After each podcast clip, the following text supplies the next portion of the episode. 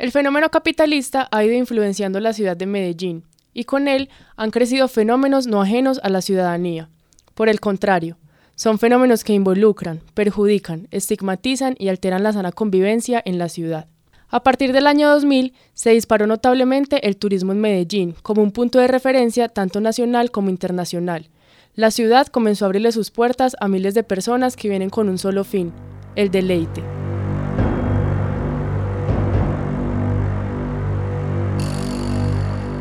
La afluencia de turistas extranjeros dio paso a lo que hoy se conoce como turismo sexual, un mercado oscuro que no trae consigo únicamente la prostitución, sino también la delincuencia, la explotación de niños y niñas, virginidades subastadas, drogas, secuestro, narcotráficos y los oídos sordos de un Estado que se enajena de dicha realidad.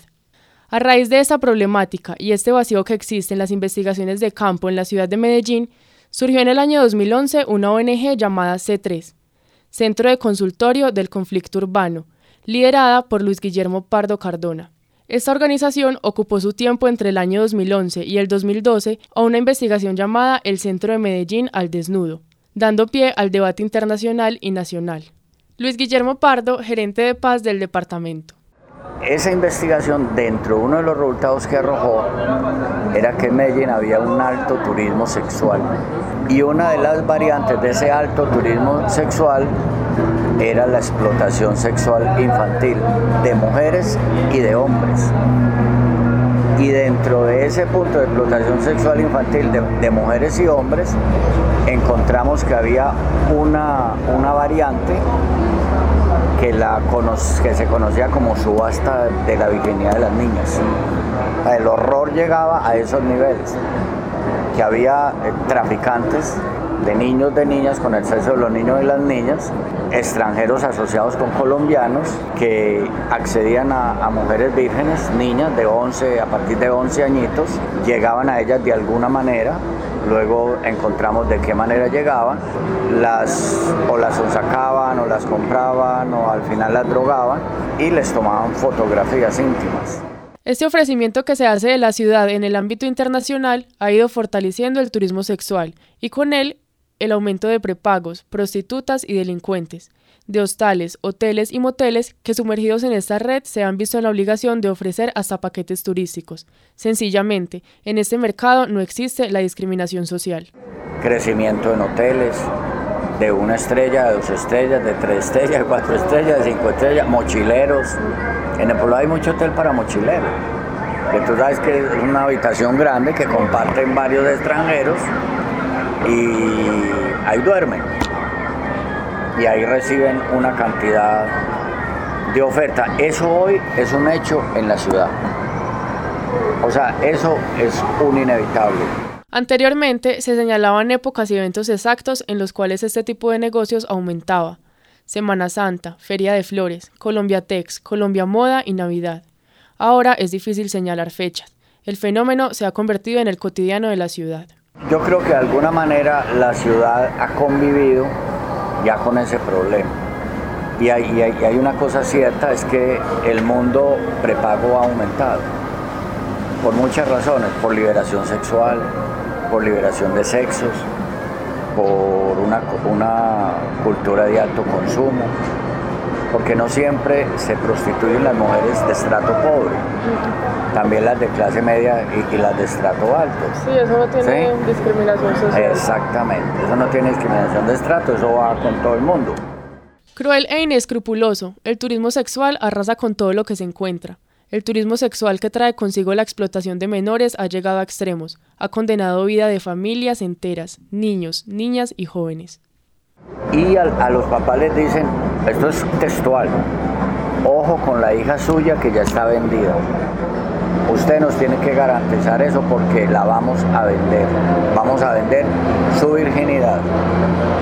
Después de la denuncia que hizo la ONG 3 y que las autoridades procedieron y la fiscalía eh, compuso un grupo especial, obviamente se ha vuelto mucho más clandestino el negocio. ¿sí? Pero sigue existiendo. A la hora de buscar soluciones, tenemos un Estado que se resiste a admitir las problemáticas. no es de mucha ayuda para contrarrestar estos actos de delincuencia que arraigados a la ciudad la destruyen, la catalogan, la afaman pero al tiempo la difaman. ¿Cuál es el drama acá? Que el Estado no actúe. El Estado normalmente revictimiza a las víctimas. Si eso pasa a nivel político con los desplazados, ¿qué no pasará con un problema que es oscuro, que es escondido, que es anónimo, que es clandestino como es la explotación sexual infantil? y, y generó una conciencia, por lo menos generó que las autoridades reconocieran que el problema existía. En un principio se resistieron, luego a la fuerza tuvieron que aceptar porque fueron detectadas varias redes de, prostitución infantil. Incluso la investigación nuestra detectó que hay unas estaciones del metro que se usan para una alta prostitución. Claro, tú dices eso, entonces el metro se enoja. Pero para quienes nos gusta la verdad y no la ficción, ni decir mentiras, eso es una realidad que tú ves en estaciones del metro como el Parque Berrío. Hubo, hubo, alguna, hubo algún intento de parte de las autoridades cuando tuvieron esa red de proxenetas, pero a la final no veo consistencia, no veo persistencia, no veo coherencia. El turismo sexual es un fenómeno innegable y se lograría un mínimo cambio al combatirlo. Por lo que se lucha es por la legalidad de este, por la exclusión de las problemáticas y delitos que trae consigo.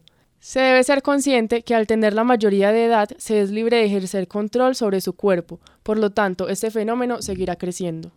Y yo creo que es inevitable, esto es muy duro lo que estoy diciendo, pero es inevitable que mientras siga creciendo el turismo en Medellín, que va a seguir creciendo, porque Medellín es un referente turístico por su pasado y por su presente en el mundo, va a crecer en la misma proporción el turismo sexual. Eso es desde mi punto de vista inevitable. Turismo para estratos altos de Colombia, para extranjeros, que dado el tipo de cambio pues les sale muy barato venir a Colombia, comprar droga, comprar sexo y visitar sitios riesgo, les sale súper barato y los peajes muy baratos para esos mochileros y para esta gente. Entonces es casi que un problema estructural en la ciudad, hoy en la ciudad de Medellín. Esa explotación sexual hay que seguirla combatiendo. Ya lo otro, el turismo sexual, yo ya lo veo con natural y estructural al, capitalismo como tal y a, lo que estamos viviendo. Es que, es que donde hay turismo, hay turismo sexual. Se necesitan de autoridades competentes. Se requiere un Estado que se empape de dichos asuntos y que no se haga el sordo, el ciego y el mudo. De investigaciones que no evadan la problemática se debe luchar contra la delincuencia por el bienestar de los menores y de la ciudad. El turismo sexual crece en Medellín, eso es innegable, pero debería crecer sin pisotear los derechos y la legalidad. Para De la Urbe Radio, María Paola Aristizábal.